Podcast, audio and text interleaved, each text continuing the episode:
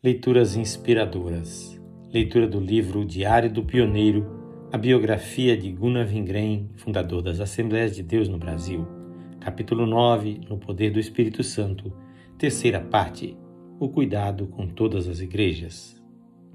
Do ano de 1932 temos uma boa parte da correspondência de Wingren com seu país natal, a Suécia. Dessas cartas faço o seguinte resumo. Desde o princípio do ano, vemos que o Senhor está conosco, pois na vigília de Ano Novo oramos por seis pecadores que se converteram. Nesse tempo, houve dificuldades entre os missionários e os pastores nacionais por causa do jornal Mensageiro da Paz. Vingren conta: Hoje nós oramos, jejuamos e entregamos tudo na mão do Senhor. O meu desejo é que o Espírito Santo me dirija em tudo e que o Senhor Jesus seja glorificado por mim em tudo. Tenho boa consciência diante de Deus e não sinto nada que me acuse.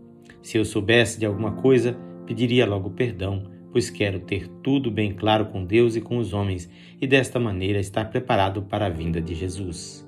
Cada um terá de responder diante de Deus pelo que fez. No primeiro domingo deste ano, realizamos outro batismo, quando 17 pessoas desceram as águas batismais.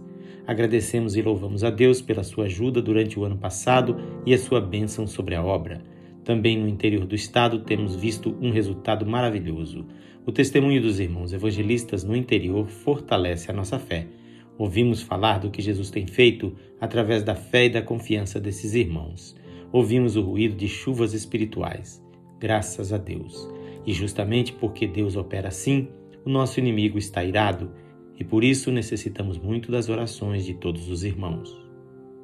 Numa carta ao pastor Livy Petrus, datada de 27 de fevereiro de 1931, Vingren escreveu: Cheguei aqui em Santos ontem de uma viagem missionária que fiz ao estado de Santa Catarina. Pela graça de Deus, tudo se normalizou após aquela terrível perseguição que houve contra o pastor e a igreja em Itajaí. Antes da minha partida, alcançamos uma vitória gloriosa. O Espírito Santo operou maravilhosamente. Muita gente veio aos cultos e alguns desviados voltaram ao Senhor Quatro pecadores se entregaram a Cristo e quatro irmãos foram batizados com o Espírito Santo. Um deles falou bem alto e claro em novas línguas, no idioma alemão, não sabendo nada dessa língua. Nove pessoas foram batizadas nas águas. Uma irmã que havia sido paralítica e usado muletas caminha agora para todos os cultos perfeitamente e até pode dobrar os joelhos.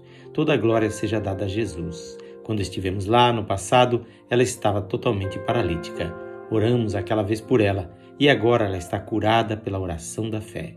Glória a Deus. O poder de Deus foi derramado maravilhosamente nos cultos e os crentes ficaram cheios de alegria do Espírito Santo. Deus nos falou também por profecia, tanto para edificação como para exortação. A igreja ali tem agora 42 membros. Em Ilhota, no interior, batizamos oito alegres irmãos. No culto à noite caiu o poder de Deus e dois irmãos foram batizados. Os incrédulos ficaram admirados, pois nunca tinham visto tal coisa antes.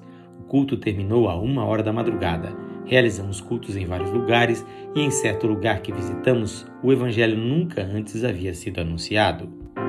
Depois desta viagem cansativa, cheguei aqui bastante abatido, sinto-me totalmente acabado. Tenho vontade de trabalhar para Jesus, mas faltam-me forças. Quando estive em Santa Catarina, fiquei muito enfermo do estômago. A comida ali me fez mal. Fiquei também muito gripado, pois tive de voltar de um batismo com a roupa toda molhada e havia muito vento frio. Mas o Senhor me ajudou. Porém, entendo que se eu continuar assim, vou em breve terminar a carreira. Eu ficaria muito agradecido ao Senhor e à igreja em Estocolmo se em breve eu pudesse voltar à Suécia outra vez. Numa profecia para mim, em Itajaí, o Senhor me disse que seria comigo na minha viagem, mas que eu deveria usar de sabedoria. Entendi com isto que devo voltar antes à Suécia. Em carta posterior, Vingren escreveu: Talvez seja vontade do Senhor que eu ainda fique aqui um pouco mais.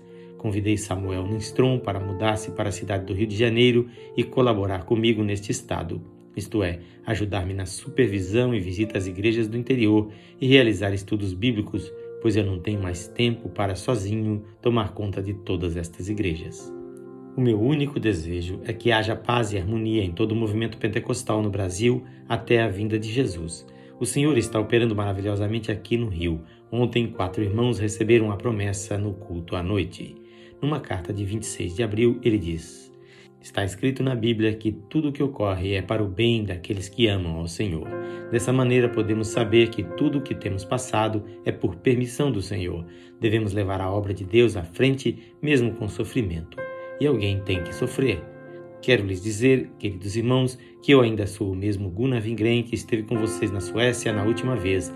Não mudei em nada. Posso dizer que estou alegre e feliz em Jesus e sinto constantemente a sua presença. Entendo que a única maneira pela qual eu posso ser guardado é buscar sempre a face do Senhor. E por isso peço as orações de vocês por mim, para que o Senhor me guarde até o dia da redenção, quando juntos nos alegraremos. O que era característico do missionário Gunnar Wingren era a sua energia e a sua perseverança e seu zelo pela obra de Deus. Embora nesse tempo ele já estivesse bastante cansado, falava em fazer uma viagem ao Pará mais uma vez, pois escreveu: Antes de nós deixarmos o Pará, houve uma profecia dizendo que eu voltaria uma outra vez ali em visita, e por isso creio que esta seja a vontade de Deus. Sobre o trabalho aqui no Rio de Janeiro, quero dizer o seguinte: escrevi há vários anos, tanto aos Estados Unidos como à Suécia, sobre a necessidade de termos um templo maior, pois o que temos se enche em todos os cultos só de crentes e nem todos podem entrar. O irmão Levi Petrus viu ele mesmo como estava cheio quando nos visitou mas não temos possibilidade de construir outro. O dinheiro que entra vai todo para o pagamento do aluguel do salão e para a ajuda dos evangelistas.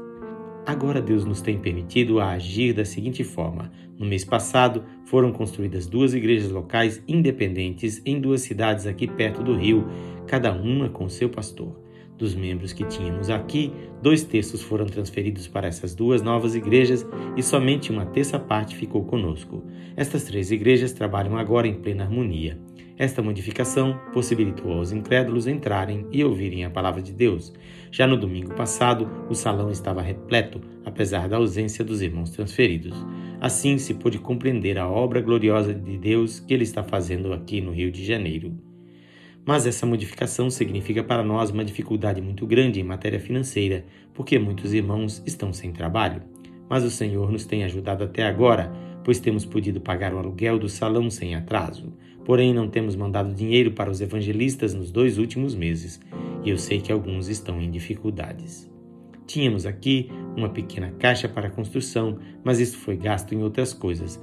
Dessa caixa, enviamos um conto de réis para a edificação do templo em Belo Horizonte, Minas Gerais. Para o templo em Belfort Roxo, gastamos dois contos, e desta caixa também temos ajudado os evangelistas, portanto, agora ela está quase sem dinheiro. A igreja no Rio tem trabalhado muito. Temos agora nesse estado cerca de 20 igrejas, entre pequenas e grandes, em diferentes lugares. Foi daqui que começou a obra em Belo Horizonte, Minas Gerais, e também em Curitiba, no Paraná, pois Clímaco Buenoasa e Bruno Skolimowski foram enviados daqui, e os livros mostram quanto dinheiro se deu desde o princípio para eles. Somente Deus nos pode ajudar a construir um novo templo aqui, pois nós não temos nada. Quando voltei da minha viagem a Santa Catarina, fizemos uma concentração de todos os pastores e evangelistas no estado do Rio de Janeiro para organizar melhor o trabalho e para que todas as igrejas pudessem ser melhor atendidas. Ficou resolvido que daqui para frente as igrejas devem sentir mais a responsabilidade local pelo aumento e progresso da obra e edificação da fé também se responsabilizariam no sentido de que as ofertas arrecadadas fossem usadas exclusivamente para a manutenção dos evangelistas e das igrejas locais. Todas as igrejas aqui no Rio de Janeiro são independentes, até as de Belfort Roxo e Bangu. Uma não pode mandar na outra, mas todas devem caminhar unidas no espírito, tendo a mesma fé e pregando a mesma salvação, ajudando-se e mutuamente se edificando pela graça de Deus. É natural que todas essas igrejas, em continuação, Contem com todo o apoio e toda a ajuda espiritual que possam receber dos missionários, segundo a graça de Deus. Temos uma comunhão muito preciosa com todos esses irmãos tão humildes e queridos que têm se entregue inteiramente à obra do Senhor. O meu coração os ama e eu quisera permanecer com eles para sempre. A fé e a confiança que demonstram fazem-nos recordar os homens de fé das páginas da Bíblia que confiavam inteiramente em Deus. Justamente no dia anterior a esta conferência, fiquei muito enfermo, com febre e pneumonia. Quando os irmãos chegaram, encontraram-me de cama, mas o meu estado ainda não me impossibilitara de todo a ajudá-los no que fosse necessário. Mais tarde, Vingren escreveu: Hoje está fazendo um mês e meio que adoeci e durante todo esse tempo não tenho podido fazer nada. Procurei muitas vezes realizar alguma coisa, mas sempre sinto dor nos pulmões. Até esta carta eu não pude terminar ontem, pois deu-me muita dor no peito e por isso estou terminando-a hoje. Porém, espero, pela graça de Deus, em breve estar em condições de trabalhar.